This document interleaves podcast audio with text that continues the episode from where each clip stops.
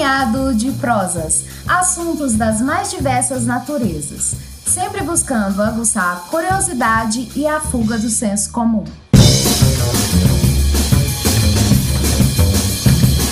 Olá, meu nome é Alberto Malta. Venho diretamente da pandemia do Covid e hoje o objetivo é levar a vocês, ouvintes, a reflexão através de um podcast documentário. Trarei um pouco da história do Brasil, especificamente falarei sobre o crime organizado do país tupiniquim. Sim, é um assunto polêmico que deve e merece ser debatido. E a melhor maneira de fazermos isso é entendermos um pouco da história de como tudo isso começou. Porém, procurarei não fazer nenhum juízo de valor, expressando somente os fatos. Deixo claro também que não sou um especialista no assunto, porém o episódio foi construído baseado em várias fontes de pesquisas, filmes, entrevistas e documentos sobre o assunto que sempre chamaram a minha atenção. Para começarmos, deixo uma indagação. Qual seria a solução para acabar, ou melhor dizendo, diminuir a um ponto aceitável a situação da criminalidade brasileira e a organização do crime em nossa aldeia? Primeiramente, devemos levar em consideração que a organização do crime é algo inerente ao ser humano, por vários motivos. Desde a antiguidade, o ser humano se juntava para cometer crimes, e a justiça e o julgamento dos delitos eram feitas de, de diversas formas. Mas trazendo para um cenário mais moderno, de onde veio a força e a dominação do crime no Brasil, tais como CV, o Comando Vermelho, e o PCC, primeiro comando da capital. Segundo a ONU, em uma guerra de baixa intensidade, mata-se 15 mil pessoas por ano. No Brasil, o número de homicídios são em média 50 mil anuais. Diante deste dado, podemos ter uma noção do tamanho do problema que temos a enfrentar. O crime organizado é uma obra de um processo multifatorial, passando por fatores socioeconômicos e pela ausência de combate eficaz por parte do Estado.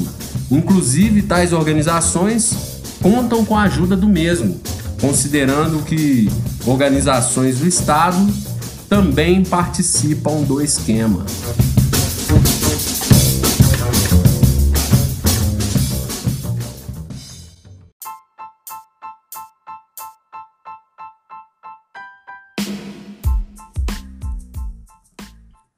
No Rio de Janeiro, nos finais dos anos 60 e início dos anos 70, no grande presídio da Ilha Grande, foi descoberto que alguns presos realizavam transações monetárias e detinham um poder de armamento para terem, digamos de maneira simplória, a soberania dentro do presídio. Doações feitas a alguns presos eram levadas de alguma forma, de alguma forma, né, aos presos dominantes e os mesmos realizavam o controle de tais produtos, exercendo um papel de liderança no presídio. Quer um exemplo? Medicamentos. Uma família levava um remédio para determinado detento e o mesmo ia parar nas mãos de outro. Por estarem na Ilha Grande, o controle desses presos não era tão rígido, levando-se em consideração o fato de estarem isolados. Eles, teoricamente, eu disse teoricamente, não poderiam criar mal algum. A Falange Vermelha, inicialmente chamada, eram os presos condenados pela Lei de Segurança Nacional. Na ficha desses presos havia uma tarja vermelha. Eles foram trancafiados em uma galeria chamada de Fundão, uma ala onde as condições eram extremamente precárias. Esses presos começaram a lutar contra a exploração do preso pelo próprio preso. Dentre as mais macabras, a exploração sexual. Posteriormente, essa falange se tornou o Comando Vermelho. Essa organização, a princípio, tentava diminuir as desigualdades das cadeias e que posteriormente se tornou uma das maiores organizações brasileiras.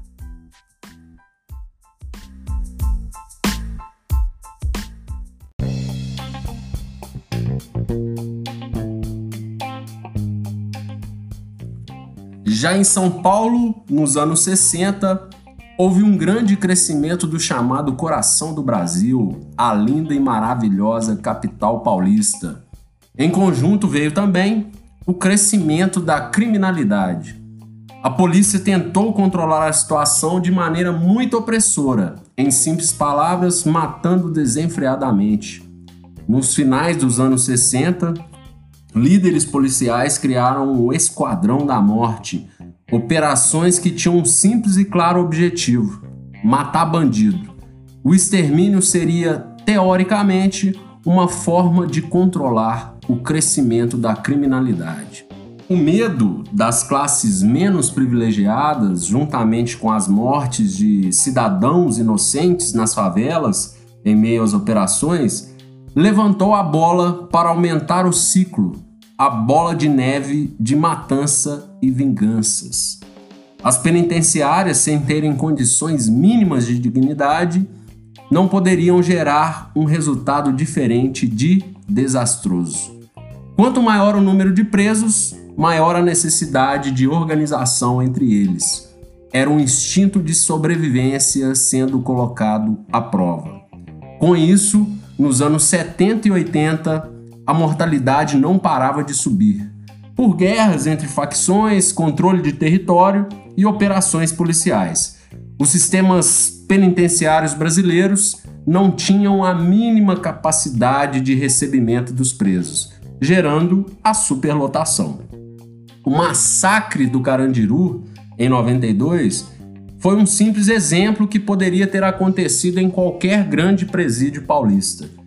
Naturalmente, em péssimas condições, os presos se rebelavam para tentarem conseguir alguma melhoria, e a polícia respondia de maneira opressora, inclusive com balas.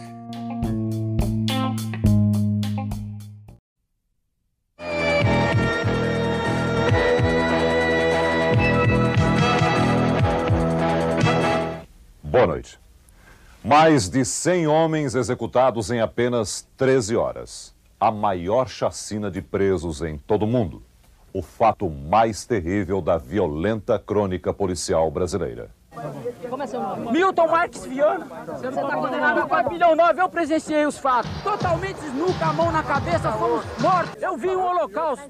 Nós corremos, nós corremos. Eles tentaram negociar? Corremos para dentro dos xadrezes, aí eles mataram dentro do xadrez. Eles me tiraram de madrugada da cela, só de calção, me colocaram na parede de vidro com mais uns 10 companheiros deram um monte de paulada na gente e falaram: vai carregar o futuro de vocês, que o futuro de vocês é tudo a morte.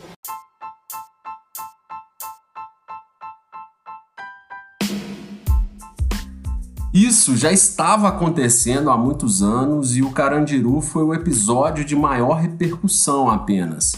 Este se torna um fato marcante de exemplo do ciclo vicioso desta guerra. Como imagina que os presos reagiriam? Se organizando, né?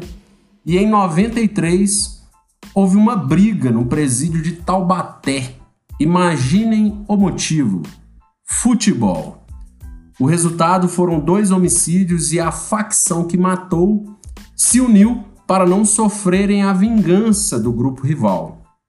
Formou-se aí o PCC, primeiro comando da capital Obviamente, a organização do PCC não se passa apenas pela partida de futebol, né?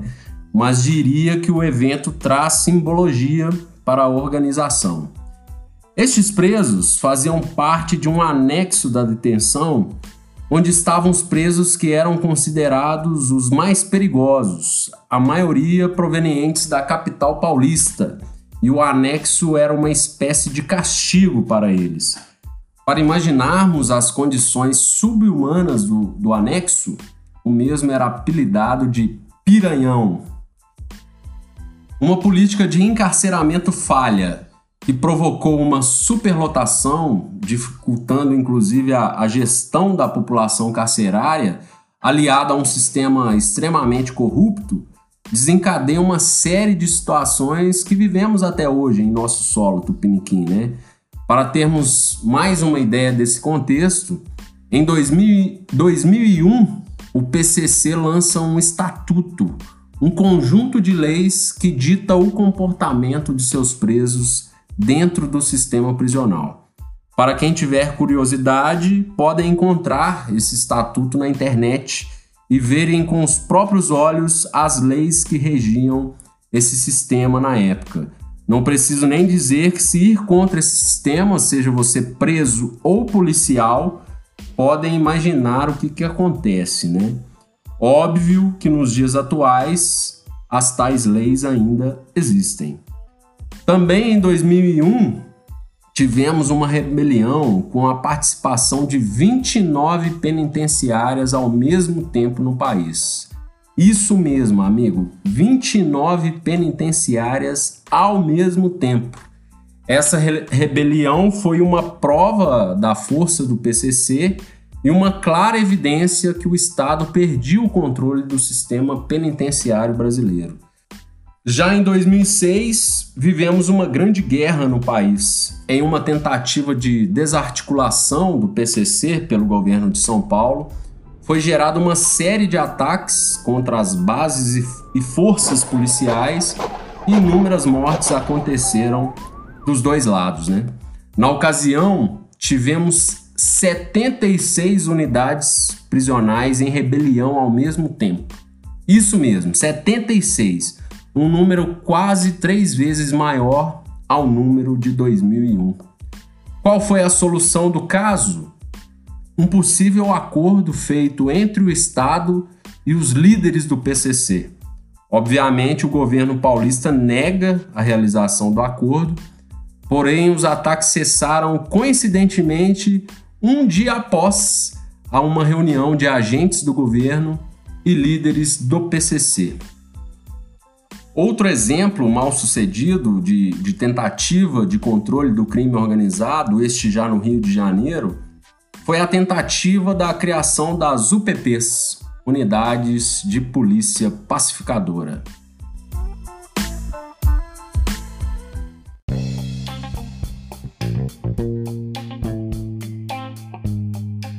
O PCC e o Comando Vermelho ainda disputam no Brasil, se é que podemos dizer assim, né, o título de maior organização criminosa do país.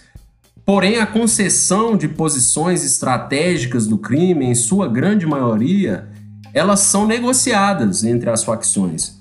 O Comando Vermelho dominando maior parte do Rio, do Rio de Janeiro e norte brasileiro, e o PCC dominando São Paulo e região sul.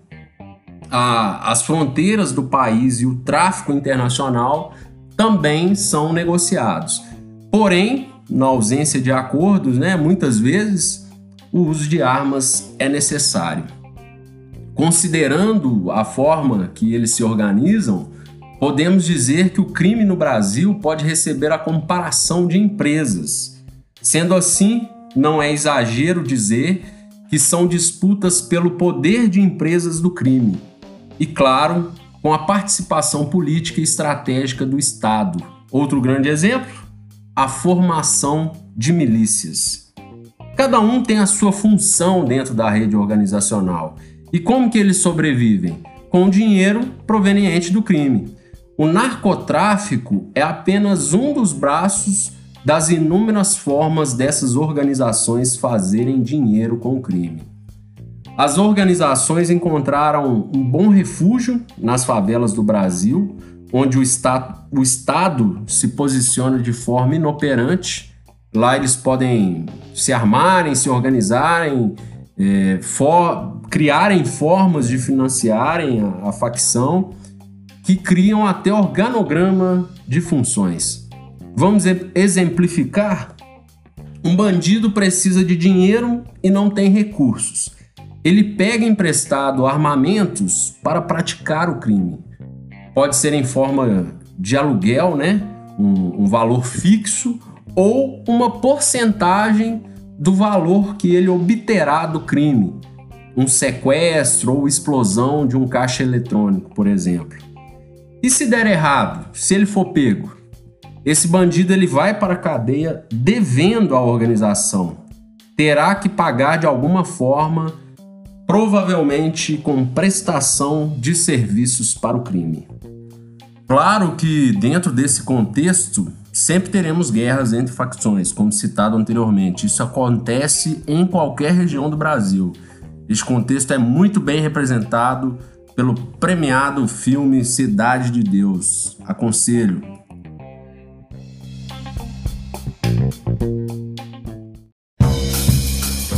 Imagine você agora, cidadão de bem na favela, convivendo com duas leis: a do Estado e da organização criminosa. Qual você seguiria? Sobre esse cenário, gostaria inclusive de fazer uma reflexão para o encerramento do episódio.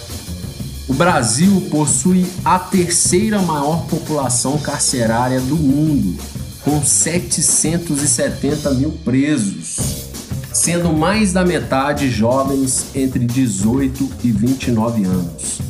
Consegue imaginar a força dessas organizações? Repetindo, hein? Hoje temos 770 mil presos. Em um mundo que se fala tanto em meritocracia, será que podemos ter a empatia de analisar os fatos e procurarmos entender a desigualdade social que vivemos? Será que todos os cidadãos brasileiros têm a mesma chance? E como perguntei no início, qual seria a solução para diminuir a um ponto aceitável a situação da criminalidade brasileira e organização do crime em nossa aldeia? Apenas o tráfico movimenta 17 bi, 17 bilhões por ano. E talvez a vida do crime seja uma das poucas formas do jovem levar uma vida mais digna. Termino com um pequeno trecho do início da música dos Racionais, que é uma grande obra-prima e representa muito de nosso contexto social. Mágico de Oz. Se quiserem, depois vocês podem ouvir aí e refletir com essa música. Impossível também não indicar ao final desse episódio a grande obra Carandiru, o filme do premiado diretor Hector Babenco. Acredito que também trará grandes reflexões a vocês. Grande abraço a todos e quarta-feira temos de volta o Mago das Palavras, Leonardo Costa. Até lá! Comecei a usar para esquecer dos problemas. Fugi de casa. Meu pai chegava bêbado e me batia muito. Eu queria sair dessa vida. Meu sonho a estudar, ter, um, ter uma casa, uma família. Se eu fosse mágico, eh, não existia drama, nem fome e nem polícia. Sem fé.